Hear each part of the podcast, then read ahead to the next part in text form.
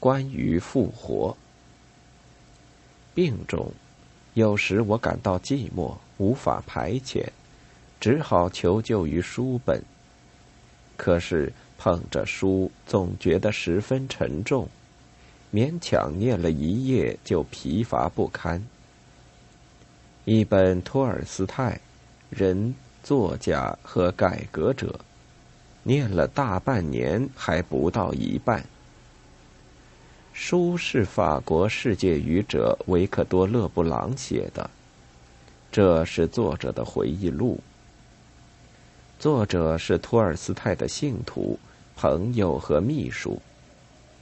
一九零零年，他第一次到亚斯纳亚波良纳探望托尔斯泰的时候，才只十八岁。在这之前，他已和老人通过信。在这里，他见到那个比他年长四十岁的狂热的女信徒玛利亚·席米特。是老人带他到村子里去看他的。书中有这样一段话：晚饭很快的吃完了，我们走进隔壁的小房间，不曾油漆的小桌非常干净。桌上竖着托尔斯泰的油画小肖像，看得出是高手画的。靠墙放着一张小床，收拾得整整齐齐。你看，他们把复活弄成什么样了？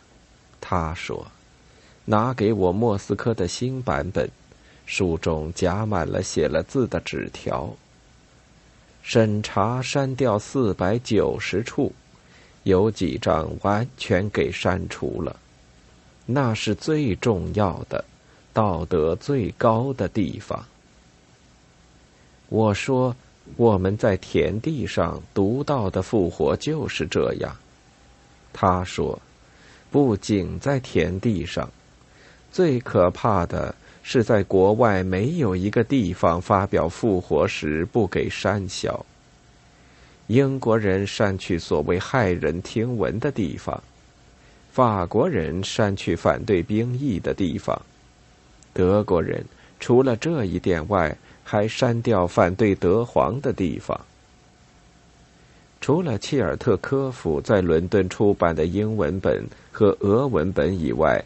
就没有一个忠实的版本。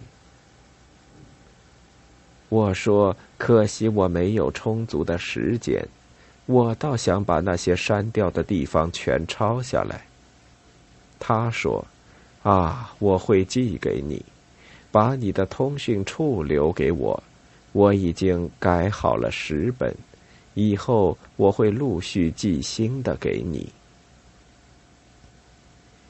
引文就到这里为止。短短的一段话，引起了我的一些回忆，一些想法。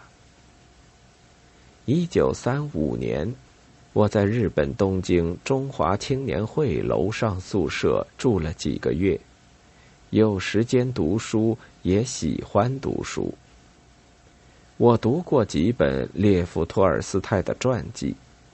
对老人写复活的经过情况很感兴趣，保留着深刻的印象。五十年过去了，有些事情在我的记忆中并未模糊，我把它们写下来。手边没有别的书，要是回忆错了，以后更正。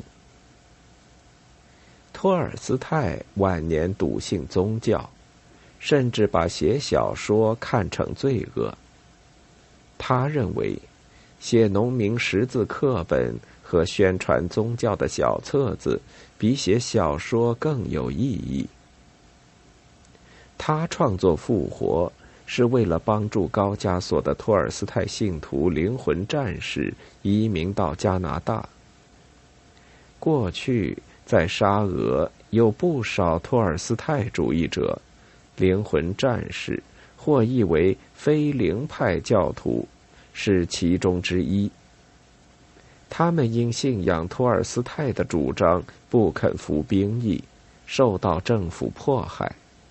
后来经过国际舆论的呼吁，他们得到许可移民加拿大，只是路费不够，难于成行。于是有人向托尔斯泰建议，书店老板也来接洽，要他写一部长篇小说，用稿费支援他的信徒。老人过去有过写复活的打算，后来因为对艺术的看法有了改变，搁下了。这时为了帮助别人，就答应下来。书店老板还建议，在世界各大报刊上面同时连载小说的译文。事情谈妥，书店老板预付了稿费，灵魂战士顺利的动身去加拿大，托尔斯泰开始了小说的创作。据说老人每天去法院、监狱访问做调查。小说揭露了沙俄司法制度的腐败，涅赫留朵夫公爵的见闻都来自现实的生活。小说一八九九年三月起在田地上连载，接着陆续分册出版。田地是当时流行的一种有图片的周报。每月还赠送文学和通俗科学的副刊。复活发表前要送审查机关审查，正如席米特所说，山削的地方很多，连英、法、德等国发表的译文也不完全。只有切尔特科夫在伦敦印行的英、俄两种版本，保持了原作的本来面目。但他们无法在帝俄境内公开发卖，人们只能设法偷偷带进俄国。切尔特科夫也是托尔斯泰的一个热心信徒，他原先是一个有钱的贵族军官。据说老人晚年很相信他，有些著作的出版权都交给了他。维勒布朗离开亚斯纳亚波良纳后，拿着老人的介绍信去匈牙利拜访杜仙马克维茨基医生。杜仙大夫比勒布朗大二十岁，可是他们一见面就熟了起来，成了好朋友。勒布朗在书中写道：“杜仙。”一直到他移居托尔斯泰家中为止，多少年来从不间断的从匈牙利寄给我切尔特科夫在伦敦应售的自由言论出版物，包封的很严密，好像是信件，又像是照片。靠了他的帮助，靠了玛利亚·席米特的帮助，可恶的沙皇书报审查制度。终于给打败了。我不再翻译下去。我想引用一段托尔斯泰评传作者苏联贝奇科夫的话：全书一百二十九章中，最后未经删节歪曲而发表出来的，总共不过二十五章。描写监狱教堂祈祷仪式。